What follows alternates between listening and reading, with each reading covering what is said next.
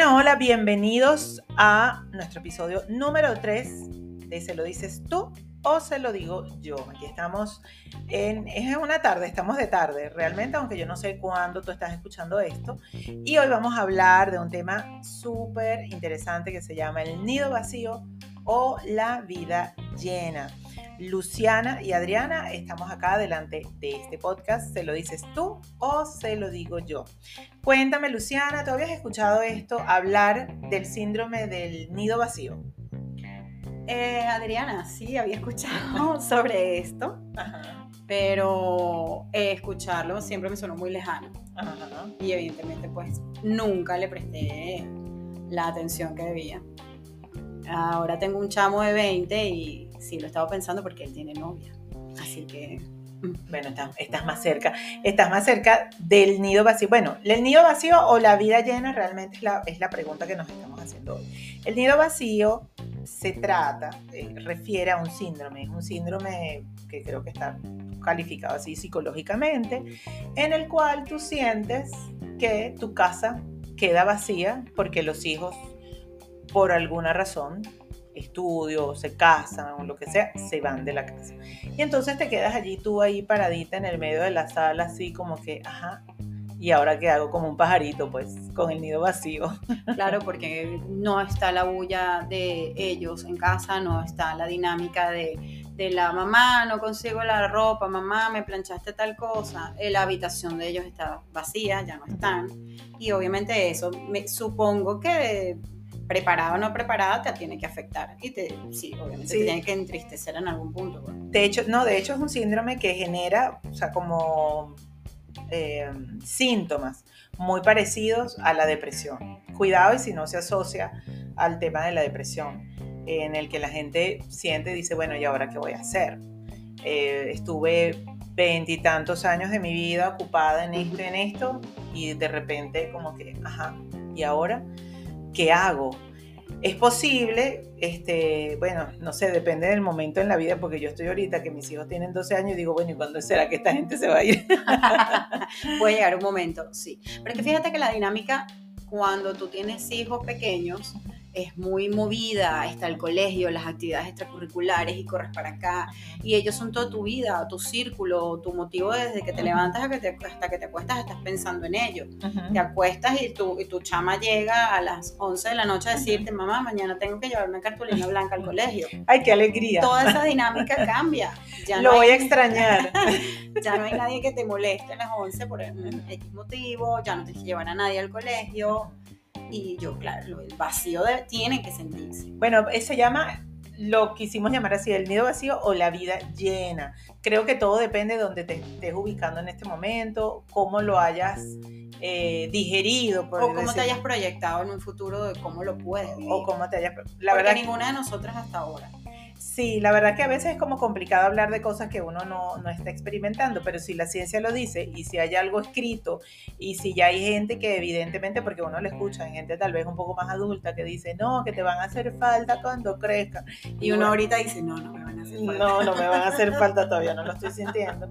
O bueno, el, el tema del nido vacío creo que es algo que tiene que ver de un punto de vista, digamos, como existencial, como replantearse la vida. Este, pero creo que no es exclusivo de la gente que nada más tiene hijos. Este, bueno, de hecho, aunque no estoy muy dotada de, de, de, de hecho existe, parece que una crisis, sobre todo en los hombres, cuando les da lo que se llama la andropausia. Eh, sabes que cuando que llaman que dicen no que el viejo verde que le da por ver muchachitas más jóvenes y tal cosa parece que es una crisis o en paréntesis que tienen debido a los hombres en el que sienten que no se sienten o no se identifican con su transcurrido el paso de los años no es el nido vacío, eh, quieren, lo quieren llenar de gente. Pero son como crisis, como momentos existenciales en la vida o en el crecimiento de toda persona que dice, bueno, así como puntos de inflexión. Como puede pasar en este caso que estamos hablando hoy del nido vacío, que ciertamente el nido vacío es se van los hijos de la casa, por la razón que sea, y entonces uno queda así como pajarito en grama. Ahora, ¿qué hago? ¿Qué hago? ¿Cómo me lo planteo?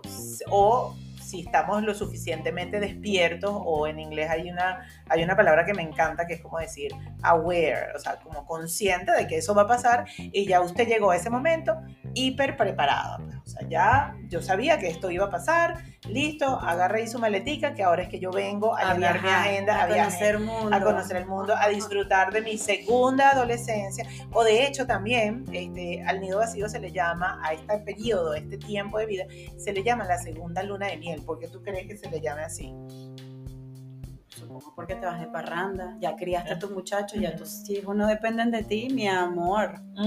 Además que bueno, nosotros, eh, fíjate que el otro día estaba internalizando este otro tema, que digo que los hombres tienen una edad de querer mm, salir y hacer vida social en la edad en la que uno está criando y no los podemos acompañar a veces porque salir a un restaurante con un niño, tú sabes que es complejo. Después ellos son adultos y ellos se achantan más y nosotros como criamos los hijos ya queremos rumbear, queremos como que retomar aquella vida que no, que no hicimos. Salir a un restaurante, ir al cine, teatro, viajar, lo que sea. Ahora no sé por qué yo te estaba diciendo eso. No sé, yo creo que eso es una dimensión. yo creo que eso es una dimensión muy individual.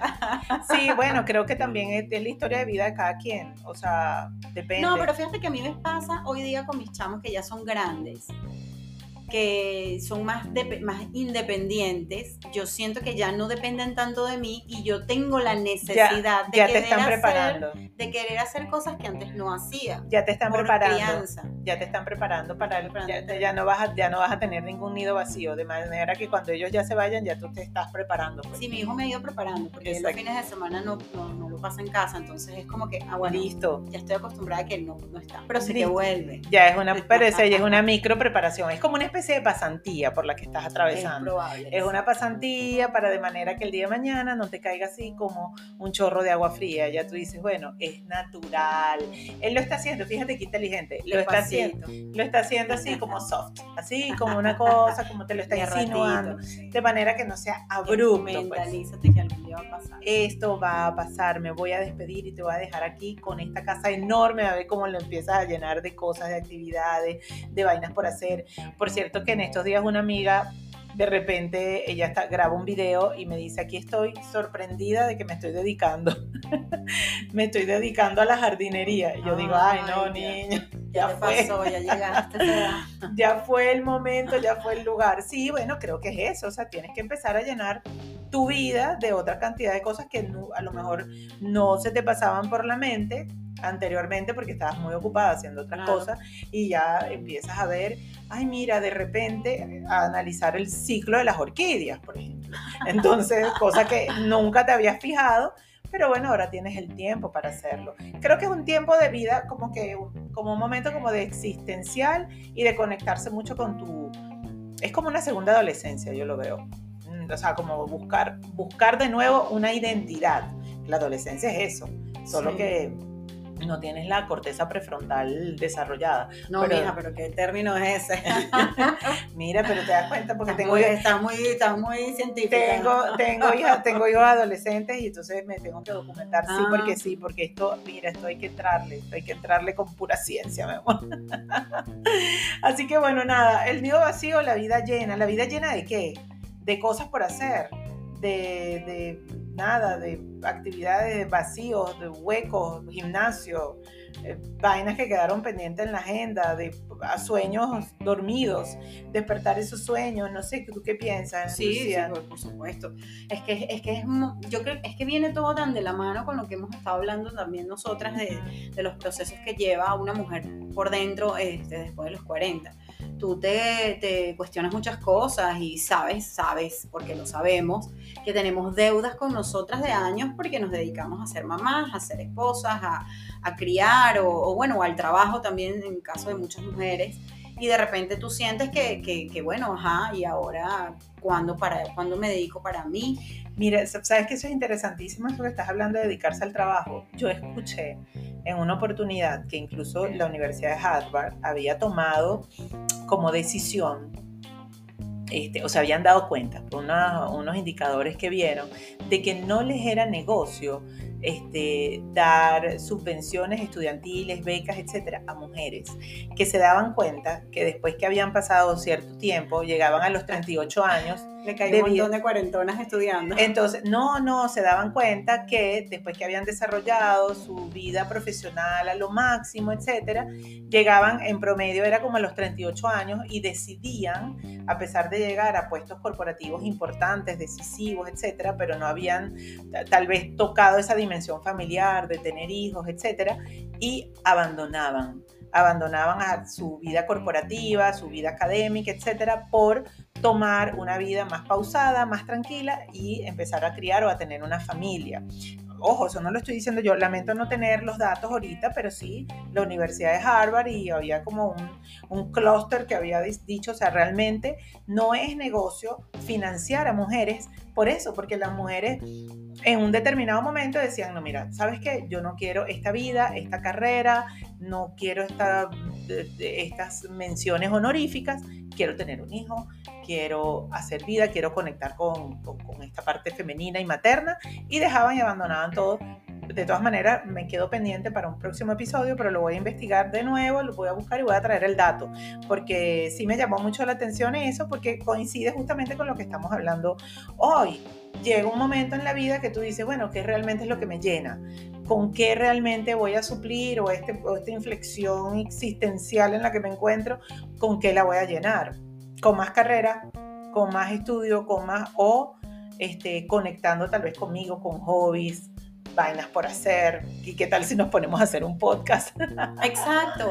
¿Qué tal nos resultaría un podcast? Y sí, eh, es que conectas contigo, conectas con tu parte artística, porque las mujeres somos muy, muy de manualidades. Fíjate tú que haces cuadros y haces cosas con acuarela y tu, tu bullet journal y toda la cosa. O sea, conectas eh, sí o sí, aunque lo puedes llevar como un hobby, pero también te desarrolla, te hace sentir útil, te hace sentir como que no eres solo mamá sino que también tu identidad. es correcto. Y lo puedes llevar a hobbies, puedes bailar, como ando haciendo yo, que me metí a bailar, este, qué sé yo. O sea, que esos muchachos tuyos se van y tú ni cuenta te vas a dar. Es muy probable, pero yo creo que mientras más, así como dice, mientras tú tengas la mente ocupada, menos, menos piensas en tonterías que no tienes que pensar.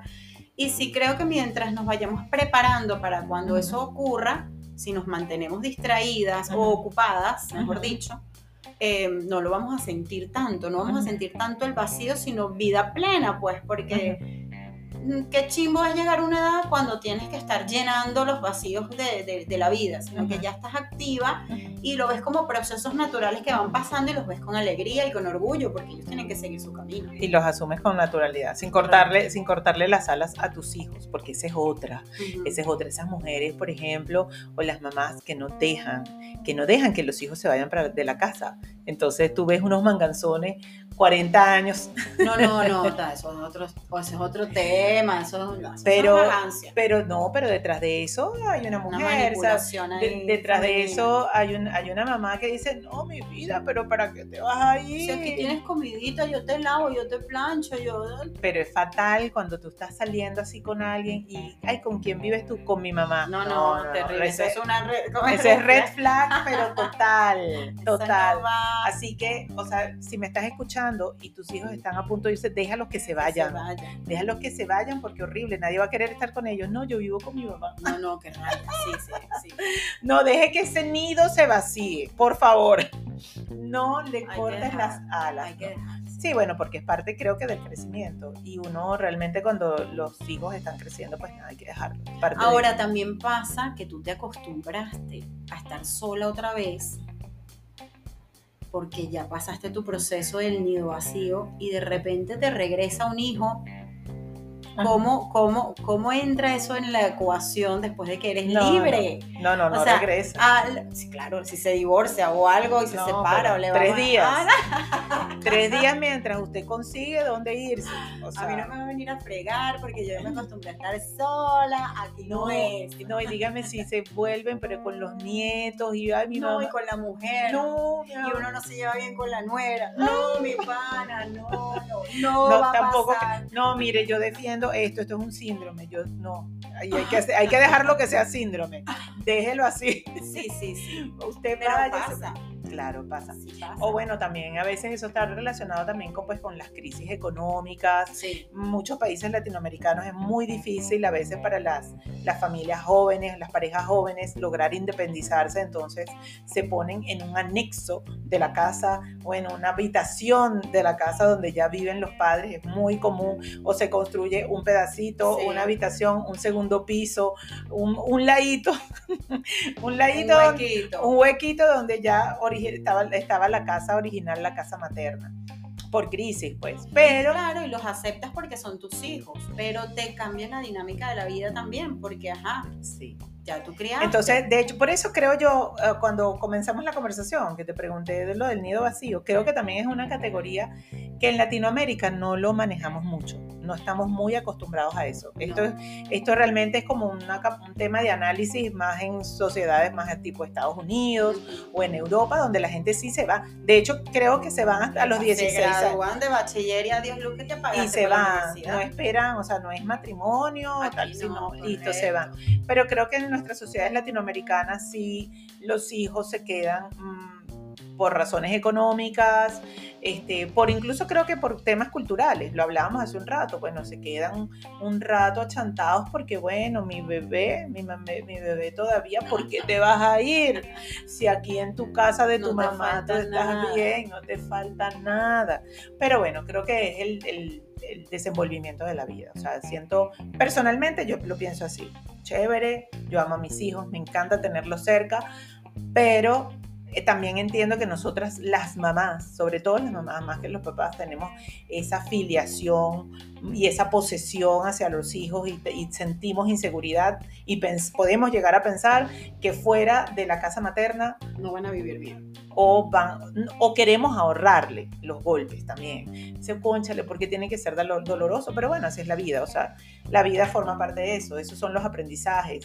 Este, creo que también reconciliarnos con la noción de fracaso, o sea, tú, tú cuantas más veces tú fracases, pues más rápido vas a llegar a donde tienes que llegar, pero te tengo que dejar que lo intentes, tengo que dejar que, o sea, lo intentes y es posiblemente intentándolo te vas a dar tus trastazos, pero si no es así, ¿cómo vas a crecer?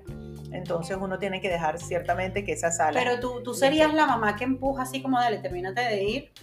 O la de, no, aguántate un poquito, yo todavía no siento que tú estés preparado para dar ese paso o preparada para dar Está- ese paso. Está difícil esa pregunta, porque, sabes, es como uno tiene que estar en el momento, pero yo siento por mi propia historia de vida, este, a mí muchas veces mi mamá me tuvo que empujar, y menos mal que me empujó, porque si no me empujaba no salía adelante, pues. Mm. este, sabes, esos empujones que son necesarios. Yo, por ejemplo, yo terminé la universidad y yo juraba que yo decía, bueno, no, ahora voy a hacer el posgrado, subvencionada por mamá. Ujú. y mi mamá me dijo, no señora, usted va ahora a trabajar, pero ya va, espérate, que no consigo trabajo de mi carrera.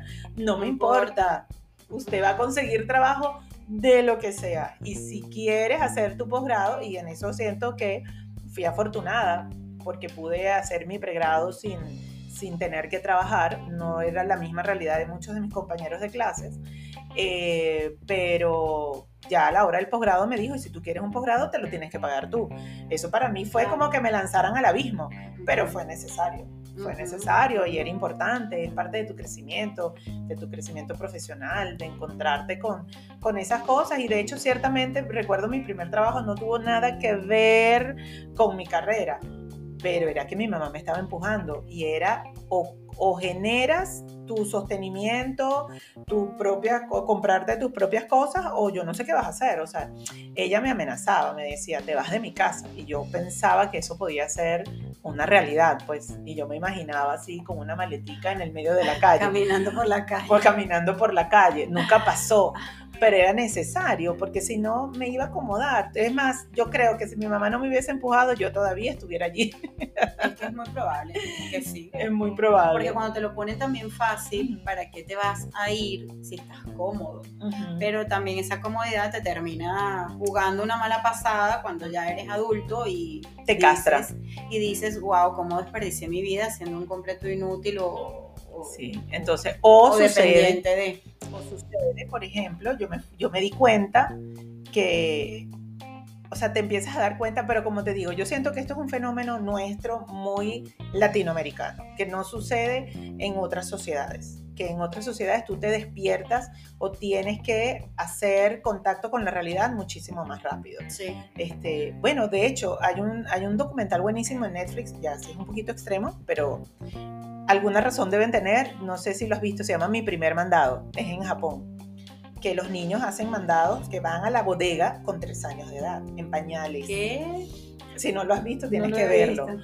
Y es buenísimo. Yo cuando lo, lo vi, yo dije, imagínate tú, claro, salvando las 500 mil distancias, estoy hablando de una sociedad como la japonesa por allá, que todo tiene su propio orden y su propia noción y su propia cultura, pero tú ves a aquel niñito en pañales, yendo a un abasto, eh, comprando las cosas, manejando dinero, o sea, ese, ese aprendizaje, obviamente, no te hablo de mí, tal vez yo, uno no llega así a la universidad, pero sí a veces no tenemos ese roce y esas cosas No. y le hacemos a veces el mercado a los hijos, no saben. No, pero es que también es un tema, primero cultural, segundo seguridad. O sea, aquí tú mandas a un niño de tres años y no regresa más nunca. No, O sea, por eso te digo. no, no, no es- regresó. Es muy cultural, sí, es muy cultural.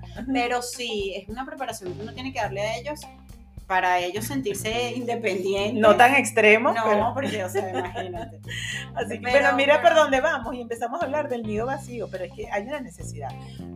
Hay una necesidad que ese nido en algún momento tiene que quedar vacío. Y lo correcto es que quede y siga vacío. Porque si yo voy a pasar por ese proceso, luego tú no vas a volver a la casa a instalarte por nada del mundo. Porque entonces después empieza la otra parte, que es, me voy a casa de mi mamá porque es mi casa segura, donde nadie me va a correr, pero sigo haciendo mi vida de sinvergüenza mientras ella me cuida al nieto. No vengas tú, no vengas Ya tú te estás imaginando escenarios catastróficos. película así como que no, o sea, ya va. Yo, yo me estoy. es- hay una película que es algo así, que la, que la chama quiere ir a visitar a los papás para que conozcan al prometido y ellos ese día se están yendo para un crucero, una cosa así, y la chama les daña el viaje. Y ellos están súper amargados. Yo digo algo así, o sea, que tú que, mamá, estoy aquí afuera y tú, ¿por qué? ¿Quién te llamó? O sea, yo, yo estoy por salir al aeropuerto, yo me voy a un viaje. No, no, no me friegues mis planes. Ay, Ya ¿cuál yo, será? no me acuerdo el nombre, pero Pero está, entra, entra perfecto, encaja perfecto Pero en este tema de es hoy. demasiado. O sea, ya tú, la, la hija se fue, ya la lloraste Ajá. Y yo estoy planificando mi viaje con mi esposo o soltera, según el caso de la mujer que sea. Y, y el chamo o la mujer o la niña te llegan y justo tú saliendo para tu viaje y tú, ok, mis planes por la borda. No, no, No. puede pasar. No puede pasar. Eso no puede pasar. Mira, si tienes, Luciana, alguna sugerencia, tú que estás más cerca de esa edad, si tienes alguna sugerencia, algo, ¿qué harías tú? O sea, realmente este, este episodio me ha puesto a pensar, te soy honesta, Sí, porque obvio. no, no, no me había No proyectado. te, hasta no te ves en ese papel todavía. No, no. Yo sí estoy más cerca, más porque mi, mi hijo estuvo intentando para entrar a, a estudiar en España y yo me visualizaba, honestamente me visualizaba con el tema de que él ya no iba a estar, así fuese en cinco, cinco años, lo que fuese. Y yo sí me mentalicé. De hecho, yo una vez le dije, o sea, yo voy a llorar mucho el día que tú te vayas. Pero mucho, porque obviamente, pues, es tu hijo. Pero sí me visualicé mucho yo yéndolo a visitar a Madrid, chica. Ah, esa es la parte más cool. Esa es la divertida. Que, es la hola, vengo a verte un solo día y un mes de viaje. Pero no, yo creo que em, el mejor consejo es ir mentalizándote. Cierto. Verte tú en el panorama sola. ¿Cómo te comportarías tú sola, estando sola, sin ellos? ¿Serías de la que te queda en la casa llorando los cuartos vacíos? ¿O serías la que se activa y empieza a hacer cosas productivas para su vida para que no se hunda en esa depresión que obviamente sí va a venir? Sí. Yo creo que sí. Es que ser muy inhumana para no sentirte triste Yo, después que tus hijos se vayan. yo le agregaría, creo que, bueno, más allá también es empezar a revisarte hoy. Porque creo que vale la pena hacerse ese, ese checklist, decir, qué tipo de crianza o qué tipo de, de- de formación le estoy do- yo dando a mis hijos para que salgan a la vida. Este, porque más allá de que sea un síndrome, que lo vayamos a padecer sí o no, o que vayamos, porque todo eso es una percepción que vamos, que construyes tú en tu cabeza, este, hay que revisarse el día de hoy de saber qué tan independientes estoy formando yo a esos seres. Es correcto. Este, e igualmente, pues hacer pues como una, como una revisión y conciliarte en el caso, por ejemplo, de que tal vez no tienes hijos, pero este, también conciliarse uno en su rol de, en su rol de hijo, en dónde estás. O sea, eh, si te sientes pues como eternamente así, como en esa cosa como huérfano, este, que, porque hay gente que, ojo, que en este panorama de vida hay de todo. Hay gente, de hecho, que no, no tuvo hijos, pero tiene a sus padres. Y no se termina de divorciar de sus padres. O sea, no se ha ido de su casa y está allí.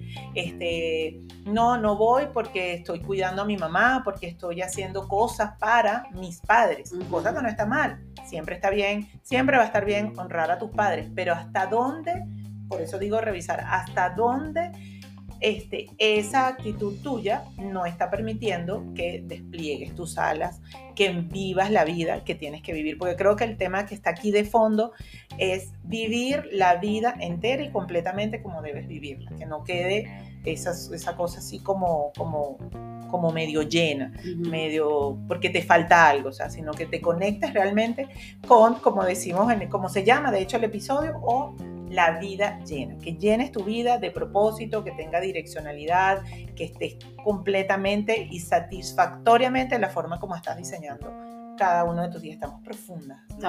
el episodio ya ha sido demasiado mental. Uy, está, eh, creo que nos puso a pensar también. creo que toda, esta noche vamos a estar y que concha. Sí. En algún momento esto va a pasar. Sí, bueno, pero estamos, yo siento como que cubrimos todo, cubrimos todo de lo que, de cosas que no tenemos idea, pero nos estamos proyectando. Que no tenemos idea, pero que sabemos que en algún momento no que puede pasar, suceder. Que puede pasar. y que sucede. Tal vez no es nuestra realidad latinoamericana, pero por eso, eh, yo creo, eso sería el motivo de otro episodio. Creo que somos ojojotos como, como, sociedad. Sí, sí, somos muy sobreprotectores y ñoños. No sé, eh, bueno, es muy mi opinión. Sí, porque bueno, es que es una crianza de... somos, somos queridos, somos, somos consentidos. Sí, porque por ejemplo en Estados Unidos son muy fríos en la crianza. Sí. Los niños prácticamente se crían solos en sus casas y ya una vez que se gradúan, adiós, te fuiste. Y, mire estos niños japoneses que salen a, los tres años tienes que verlo. manejando dinero. Tienes que verlo, no es una cuña, pero, pero sí se llama Mi Primer Mandado en Netflix. Bueno, este, despedimos por hoy. Por hoy ya estamos chéveres. Por hoy despedimos nuestro episodio número 3. No sin antes reflexionar sobre la siguiente frase. Qué intensa. Más de 40, más de vida. Disfruta de tu madurez con alegría y confianza, mujer. Que más de 40 todavía es que hay tela por cortar. bueno, hasta nuestro próximo episodio. Fuimos Luciana y Adriana. Bye bye. ¿Te lo dices tú? ¿O se lo digo yo? Muy bien.